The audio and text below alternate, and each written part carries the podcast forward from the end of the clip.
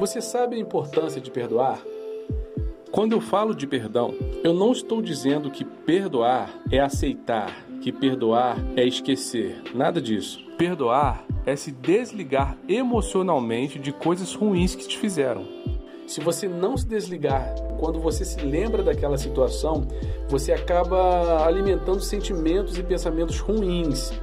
E se você não se desliga, é você que estará alimentando esses pensamentos e sentimentos. Dessa forma, é você que estará sendo prejudicado. Porque esses sentimentos influenciam de forma negativa várias áreas da sua vida, inclusive a sua saúde física e mental, podendo gerar ansiedade, depressão e muitos outros problemas emocionais. Perdoar não é esquecer, não é aceitar é olhar para aquilo que te fizeram e não ser influenciado emocionalmente. Se desprenda daquilo que te fez mal. Não deixe que sentimentos ruins travem sua vida. Deixe o que aconteceu lá atrás ficar para trás.